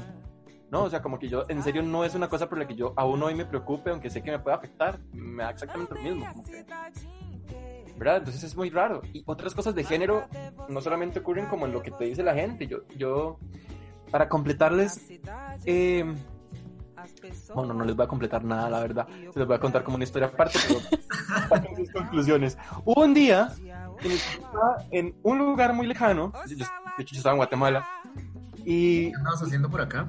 Y eh, cosas. No, fuimos, fuimos, a era- la- Dando talleres. Ese era el día en el que, en el que Swarling te tenía que Hice los omelets. te paró el omelette. A ver, contame ahora sí, Swarling, cómo está el, el, el chunche. No, yo no me recuerdo. Que lo- quiero, quiero, quiero dejar a, a- a Henry que se encargue del relato. Ah, no, Swarling me dio un omelette como porque un día publicó en Facebook, yo no sé, como que estaba haciendo omelettes, yo le dije, yo quiero, y ya, eso así de simple, y como yo nunca olvido nada que tenga que ver con comida, ustedes saben, Y eso fue hace como dos años. eso fue hace como mil años, sí. Pero, que le habías ofrecido el omelette cuando fue el Fela en Guatemala. No, ahí no, ya no muy nos conocíamos. Si no de una vez, se lo hubiera dado por adelantado. aparte, Wow. ¿Sí? yo no sé nada, solo porque conocí a Josafat y lo conocí como un día, porque en esto estoy tratando de ganarme toda la plata que perdí en la sexta avenida cantando. Ah, A ver, es que es otro tema, es decir, te- eh, digamos que entonces que te fuiste a la sexta, a la sexta y ¿qué hiciste? ¿Cantaste? y alguien tocó guitarra y pusiste un sombrerito y ganaste pisto para sobrevivir el resto del tiempo en Guate. Guate, sí, así fue, así fue, justamente así fue. Pero yo, yo nunca supe si me daban plata porque cantaba bien o porque creían que estaba pidiendo para mi operación de vista. O sea, nunca. Ay, no. Ok. Pero, pero no, no fue esa vez, fue, fue la vez que fui con, con, eh, con una organización para, para hacer unos talleres justamente sobre sexualidad para personas ciegas. Y fue una experiencia súper interesante, era un encuentro de jóvenes con discapacidad. Fuiste con Gloria. En Ah. con Gloria, total. Y fue donde conocí a una amiga que se llama Gloria, sí, sí, sí. Total, total, sí. Este, fue un encuentro muy interesante porque era únicamente para juventudes y bueno, ahí estuvimos impartiendo un taller sobre sexualidad segura, sobre salud sexual, específico para personas ciegas, ¿no? Porque hay que preguntarnos eso, es decir, la mayoría de las sintomatologías que nos, de las que nos hablan es como que se te enrojeció la pelotita, o que se te puso rarito no sé qué, o que se te hizo una bolita rara y la vas a ver roja, luego café, luego negra y luego ya es un chancro. No, eso tiene que haber otras formas no visuales de, encontrar esas sintomatologías. Entonces, de eso hablamos en el taller. Pero más allá de eso, ocurrió que pues teníamos que quedarnos varios días, qué sé yo, ahí con, junto con la, otra gente. Y entonces pasaba algo muy gracioso porque, porque, no sé, de pronto como que, como que muchas chicas estaban como, ay, Henry, quiero tu número, no sé qué onda. Y yo me sentía súper acosado, en serio. Eh, vamos a ver, no sé, no, no voy a decir que, que, a los hombres nos sentimos lo mismo ni nada, pero yo me sentía muy incómodo, porque además yo estaba en, en, un, en una labor de facilitador, ¿no? Y era muy, muy incómodo para mí. Entonces yo recuerdo que obviamente yo me aprovechaba de que eran personas igual de ciegas que yo, entonces si yo escuchaba que me estaban buscando, simplemente me iba lentamente y nunca existí para ellas, ¿no? Se acercaran. Era un fantasma. Ay, han escuchado a Henry y todo el mundo, sí, está aquí a la Uy, no, bueno, estaba aquí.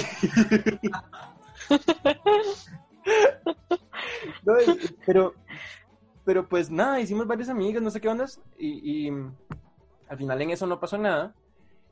Pero el último día que ya estábamos en, en Guate, la última noche, yo, yo estaba bastante como depre por, por, por, por mi vida, entonces decidí empezar a beber, ¿verdad? Yo dije, wow, no, no fui capaz de hacer algo que quería hacer, así que voy a beber porque así se arregla todo. Bien, ganador.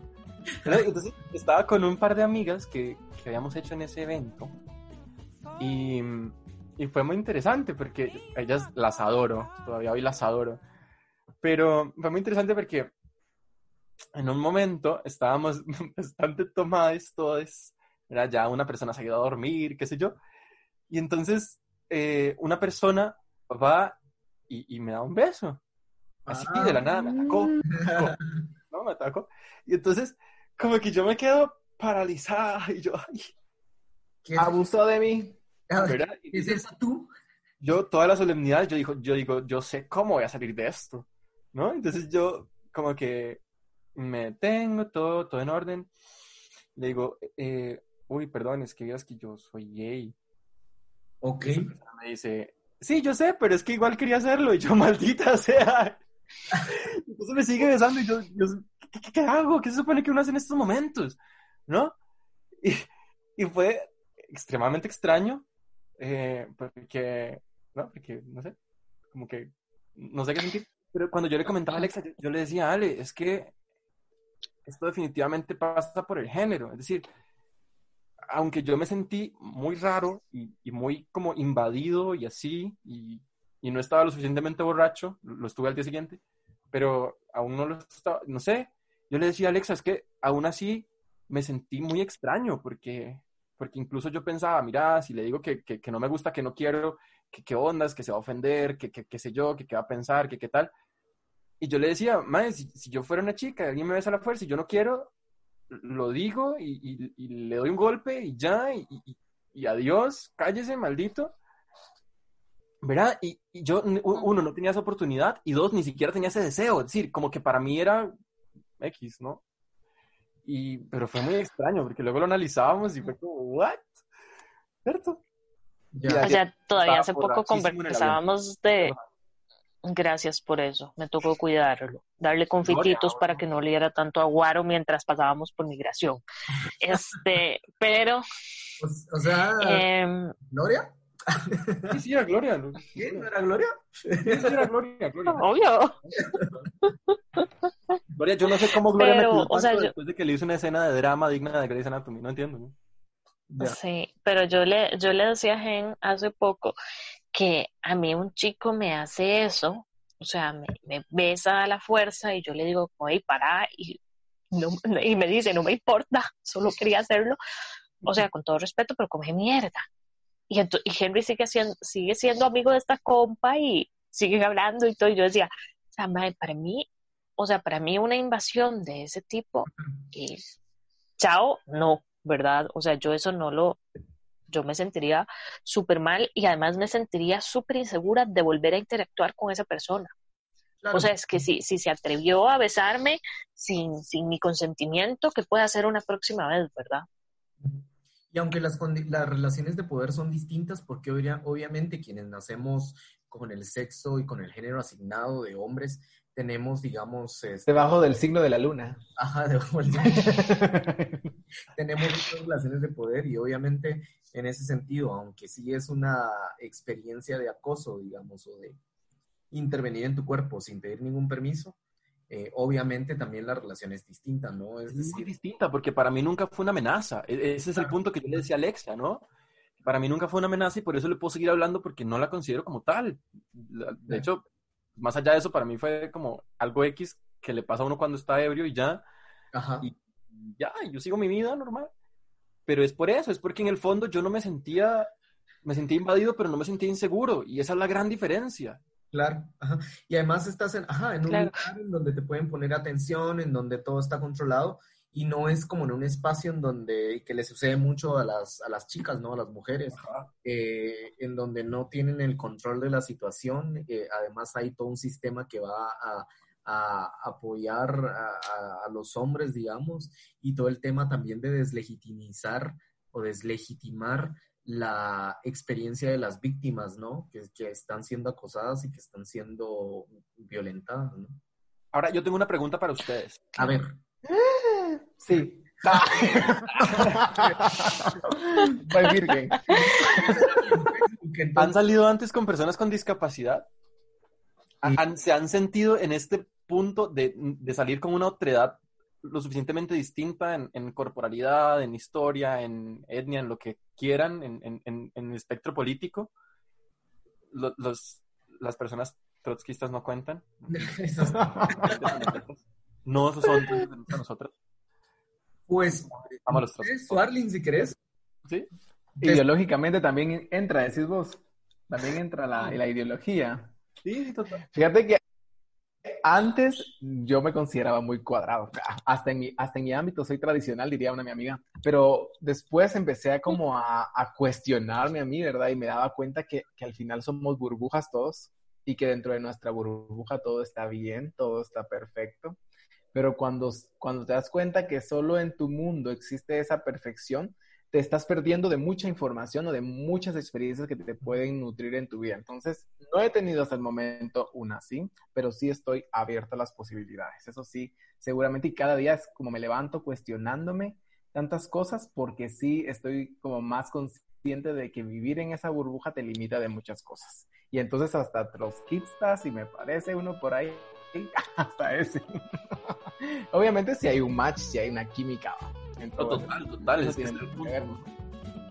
tiene que estar ese match, porque fíjate que al final siento yo que siempre agarramos como nuestros prejuicios y vemos por el prisma del prejuicio. Y entonces, obviamente, ahí nunca nadie va a entrar dentro de, nuestros, de nuestro, de nuestro ideal de persona. Pero cuando aceptamos a la persona como es, creo que ahí está como la solución para también pasársela a uno más tranquilo, ¿ah? porque no solo la vida ya es complicada, ustedes, sino todavía se la complica más con todos esos rollos. Entonces la onda es hacerla tranqui. Ok. Yo la verdad es que no voy a decir que eh, que soy la eminencia del mundo, pero también tiene que ver con los contextos en donde te vas, este, en donde vas creciendo. Eh, y afortunadamente, a pesar de que mis papás y mis propios hermanos tienen un montón de prejuicios y estereotipos, eh, creo que nunca nuestras relaciones con otras personas nunca funcionaron desde, desde los prejuicios o los estereotipos. Y entonces a mí la verdad es que siempre me llamó mucho más la atención y de toda la, de toda la vida más este, cómo piensa la gente. Eh, y no hablo de, eh, de posicionamiento político o ideológico, sino más bien si tenés esa posibilidad de hablar con la gente, de platicar, de tener puntos de encuentro, pero también puntos de disidencia. Eh, y yo creo, y siempre lo he dicho, a mí me encanta mucho más eh, cuando hablo con la gente, y, y, estoy de acuerdo con vos, Alexa, porque en algún momento decías, yo no soy buena para las fotos, a mí las fotos me, no sé qué, Y yo soy igual, a mí la verdad es que me cuesta mucho conectar desde las fotos, mucha, o sea, si yo me quisiera meter a una de estas aplicaciones para conectar y para ligue, tengo un montón de fotos, pero eh, no sé, solo, solo creo que no, no me gusta venderme, vender mi imagen, o sea, no, no, no, qué hueva, yo creo que me gusta más la gente cuando tienen la posibilidad, cuando tienen esta capacidad más bien de, de, dialogar, de hablar, de reírnos de la gente, de la sociedad, pero también de ser serios, pero también de criticar, ¿verdad? Y sobre todo porque creo que eh, las cuatro que estamos en esta pantalla somos súper criticonas. Y o sea, me gusta más eso eh, pero obviamente tiene uno ciertas ideas con respecto al con respecto al físico y eso pues no lo puede negar uno que fuiste construyendo a lo largo a lo largo de tu vida.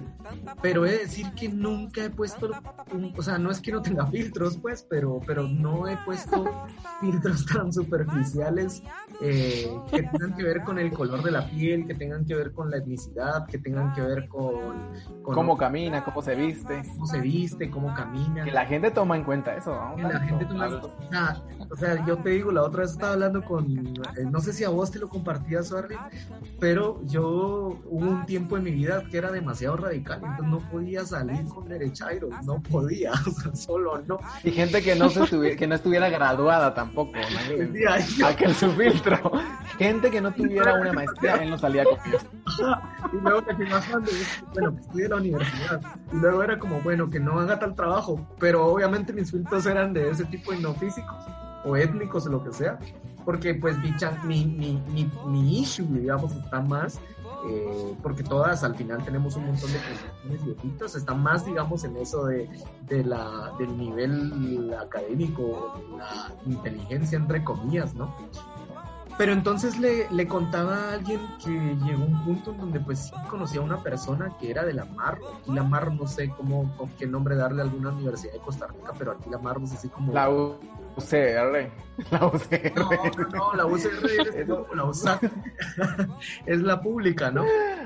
La Marro es como la, la universidad para un grupo de gente de mucha, mucha, mucha plata y además que su especialidad siempre va a ser el tema de este, administradores de empresas o todo lo que, empresas o todo lo que tenga que ver con lo económico. El emprendedurismo y toda esa onda. Estas Y llegó un tiempo en donde salí con un tipo de justo de esta carrera, con este pensamiento ideológico y político así súper facho, pero creo que me llamaba mucho la atención porque platicábamos mucho, digamos y entonces me entretenía. Entonces yo sí, digamos que no, no colecciono, no, no, mi tema no es, eh, ajá, si estoy ganándome un pase al cielo eh, por andar ahí saliendo con, como vos decías, Henry, ¿verdad? Con, con, personas que coleccionan minorías, sino más bien creo que me engancha mucho la forma en la que podemos platicar con la gente, establecer una relación y, y nunca me ha, o sea, que yo les podría contar mi vida amorosa, porque sexual nunca he tenido vida sexual, entonces solo les podría contar mi vida amorosa. Ay, pobrecita. La Virgen, métala en un escaparate. y entonces no, no, no. Ya me hiciste el milagrito, ya, ya. ¿Verdad? Te voy a rezar. Sí, entonces, si les contara mi vida amorosa, pues se van a dar cuenta que siempre he sido así como abierto a la diversidad. Entonces no, nunca, tampoco tengo fetiches con ciertas eh, identidades, más bien es como, y más bien me, me, cuestiono todo el tiempo el tema de la, de la belleza hegemónica, ¿no? El tema de lo blanco eh, y sobre todo cuando estás en el mundo de la diversidad LGTBIQ, ves cómo se reproducen un montón de estas ideas. Bueno, no, en, en, en realidad en todos lados, ¿no? En realidad en todos lados, pero es aquí donde nos movemos y ves cómo la gente maneja un discurso que tiene que ver con esos cuerpos este, eh, socialmente aceptados, ¿no? De gimnasio, blanco. Es que la diversidad, la diversidad LGBTIQ no es tan diversa al fin y al cabo. Es decir, e, esa diversidad dentro de la diversidad molesta, hay que callarla, ¿no? ¿no? queremos pensar en que hay personas adultas mayores, personas con discapacidad, eh, personas afrodescendientes no dotadas, que son LGBTIQ, ¿no? ¿no? Entonces, pobres. Por ejemplo, yo siempre digo que acá puede ser gay el, el que tiene dinero, porque tiene derechos. Los, demás de, de, playos no pasan. Sí, claro. claro. Y eso es lo mismo, ajá, entonces yo creo que al final un poco como la, la, las reflexiones de esto es como, y ustedes lo mencionaban muy bien fuera del aire, cómo exotizamos también las, otras las otredades, ¿no? Y cómo también se tienen estereotipos, ¿no? El, tema este de, ahorita vos lo mencionaste, las personas afrodescendientes, cómo hay todo un exotismo alrededor de ello y, y, las imágenes de, bueno, es que los afrodescendientes pues sí, son superdotados y no sé qué. Entonces creas toda una imagen una idea y cuando no cumple ese estereotipo causa ruido, causa shock y, y además, este, pues sí, ¿no? La gente está eh, empecinada en reforzar los estereotipos y los prejuicios así en todo momento y en todos los espacios de su vida. Yo la verdad, y lo reflexionábamos con Swarling hace un tiempo, estamos, yo, la, bueno, no sé Swarling, pero yo la verdad es que me siento outsider también dentro de la misma, entre comillas, comunidad LGTBI, porque no cumplo, digamos, ese estereotipo de, o sea, no, no, no llego a barba, no, no tengo el, el cabello corto, eh, barbado de gimnasio. no... Punto, punto, punto, por otro lado. Ah. Sí, sí, no, pues sí, a más de algún pelón le ha de gustar la cosa así. pero, pero ese es el punto, que al final vas creando ideas eh, de la sexualidad y que lo hablábamos en otro podcast, como les decía eh, a ustedes, lo hablábamos con Swarling, de cómo estas ideas de sexualidad permean no solo el sexo o la sexualidad, sino también las relaciones con otros y con otras, ¿no? Esto que hablábamos de ver a algunos como angelitos que nunca hacen nada, eh, o ver a otros como los super fogosos como la población afrodescendiente, porque solo imaginarte el tamaño del pene, pues te, dan ganas de tener sexo. Es decir, eso, claro.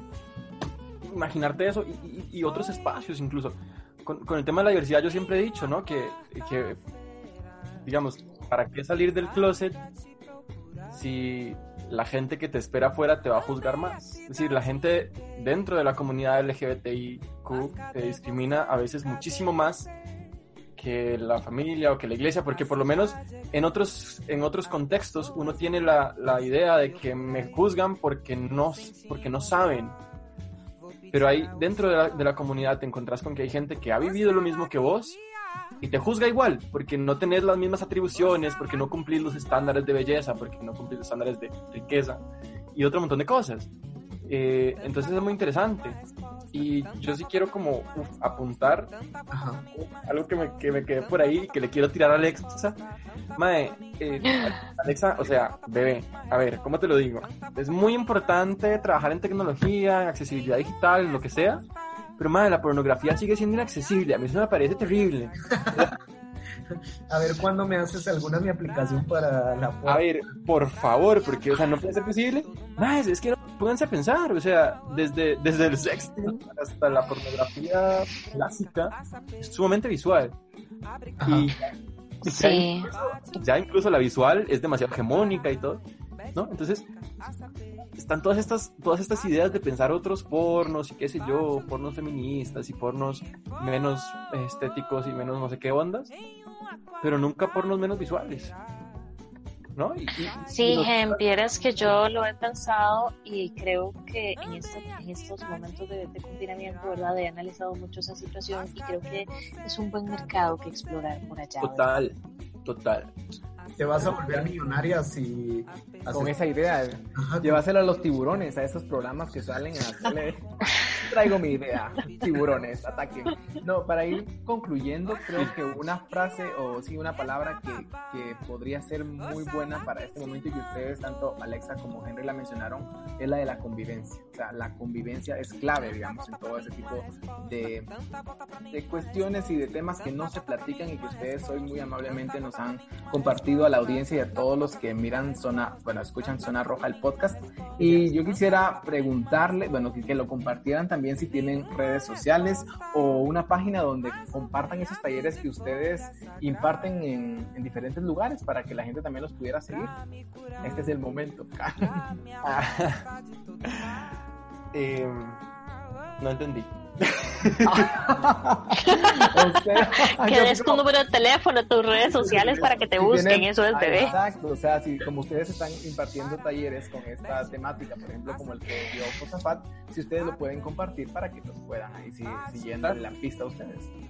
Bueno, de mi parte, eh, no me graben, no me graben, este, ya, no, de mi parte sí, pues en mi Instagram y mi Facebook no tenemos una página como tal, ¿verdad? Pero, pero por mi parte totalmente siempre disponible y, y, atento a, pues a veces hay gente que incluso solo quiere hablar del tema porque está atravesando por, por, procesos de estos, porque mi pareja adquiere una discapacidad, porque yo la adquirí, porque simplemente quiero información, no sé con mucho gusto les, les paso material que tengamos, talleres que tengamos, ah, no sé, ya saben, a ciertas horas de la noche me pueden llamar como quieran, no me creas.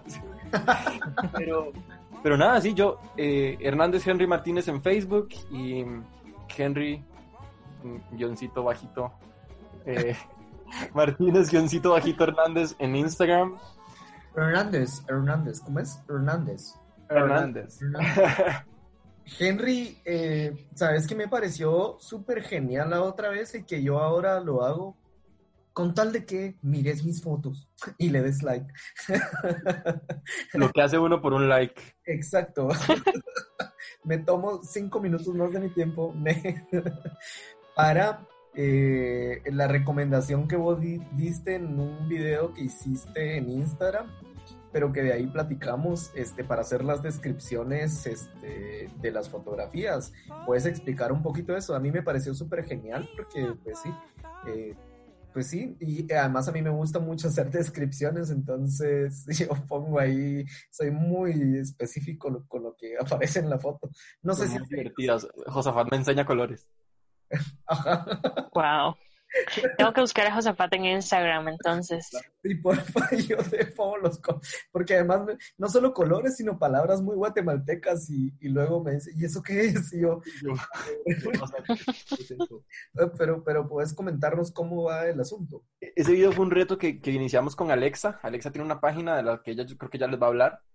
Y, y, bueno, es para saber cómo describir las imágenes para las personas ciegas, ¿no? Porque nosotras usamos las redes sociales y todo, pero más allá del texto que vos le pones a tu foto y que todo el mundo lee, o sea, el pie de foto, el comentario en Facebook, qué sé yo, hay una forma para describir la imagen, hacer un texto que solamente las personas ciegas podamos escuchar con, con el lector de pantalla que usamos y, y, que no se ve en la foto, es decir, es, es un texto específico para describir lo que vos quieras decir con esa foto. Es decir, si, si, mi foto es de cumpleaños, si estoy feliz, si quiero enseñarle nuevos colores a la gente como Josafat. Un amigo el otro día me puso algo así como, como, hola Henry, el que olvida a sus amigos. Esta foto es de no sé qué ondas. Y yo, maldita sea. Les puede explicar mejor cómo se hace y, y en qué consiste. Claro, este, bueno, el, la descripción de foto, como decía Henry, eh, lo que hace es que el lector de pantalla, que es una vocecita que por ahí hemos escuchado varias veces el chicharito a lo largo de...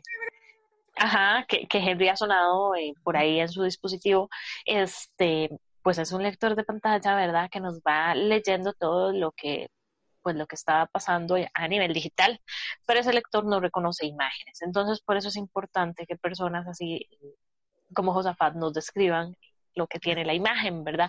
Entonces eso se puede hacer en, tanto en Facebook como en Instagram, em, buscando la opción que dice texto alternativo. En Facebook está en, en las opciones que, que, se despliegan en los tres puntitos que están arriba a la derecha y en Instagram está donde dice editar texto alternativo.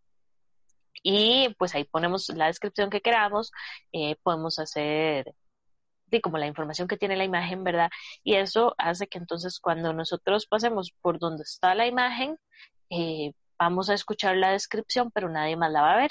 Y bueno, eso también ayuda a la gente que tiene eh, muy baja conectividad a Internet, porque entonces cuando no se descargan las imágenes, ese es el texto que le va a aparecer a las personas en vez de la imagen. Les aparece como un fondito negro y les aparece o blanco, ya no sé. Pero les, aparece, el texto. Fondo, el, fondo que les dice el texto y les recuerda, son demasiado pobres, tienen una mala conexión. Exacto. Entonces, eh, bueno, yo, yo tengo página en, en Facebook, en Instagram y tengo canal en YouTube. Eh, estoy innovando por allá.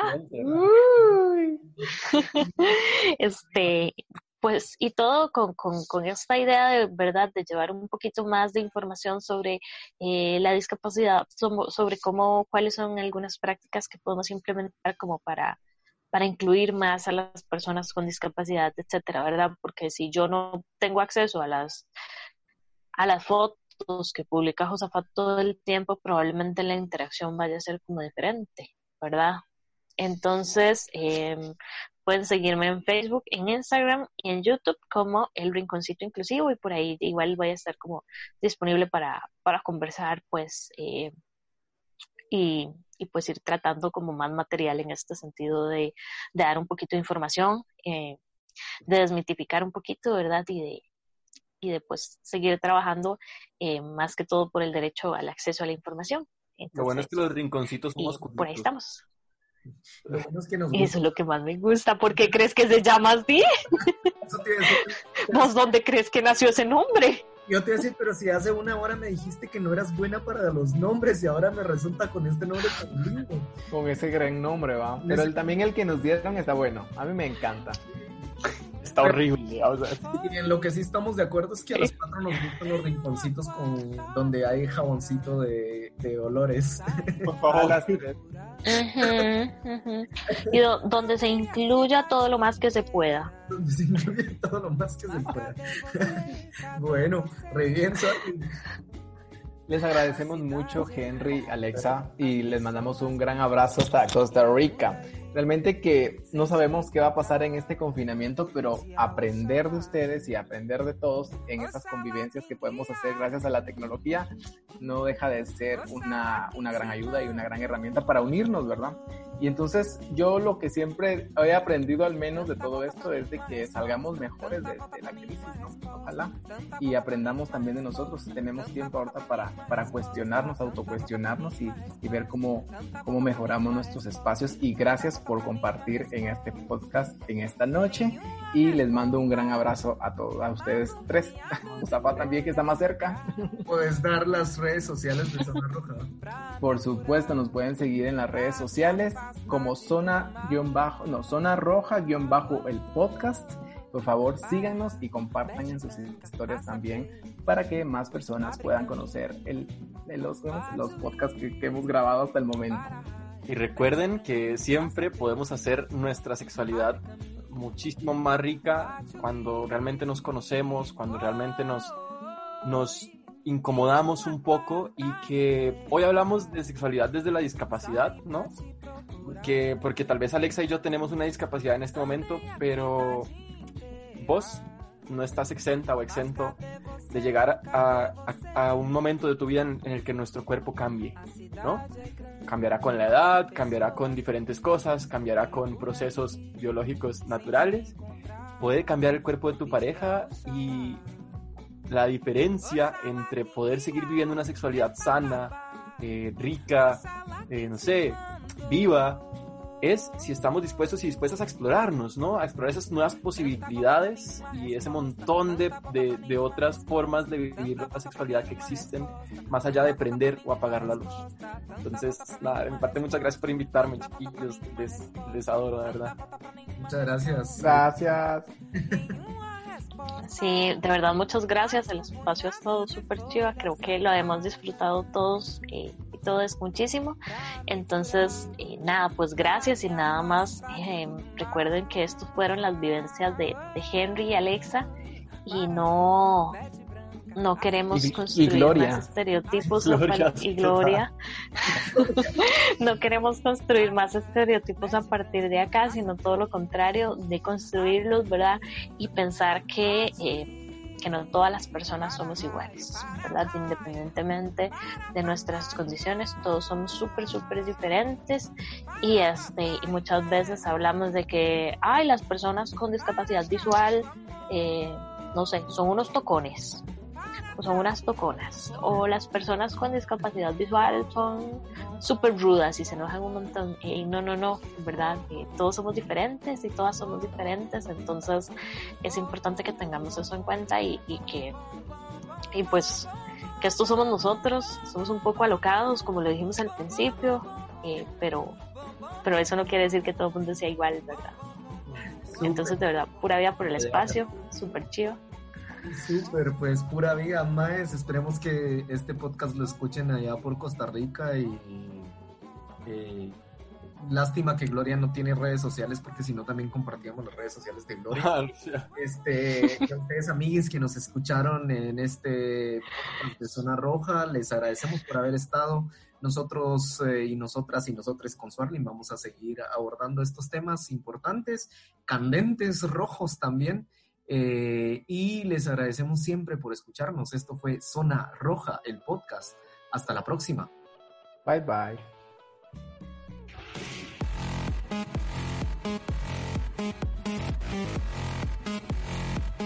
Esto fue Zona Roja, el podcast. Escuchaste a Josafat y a Suarli. Hasta la próxima.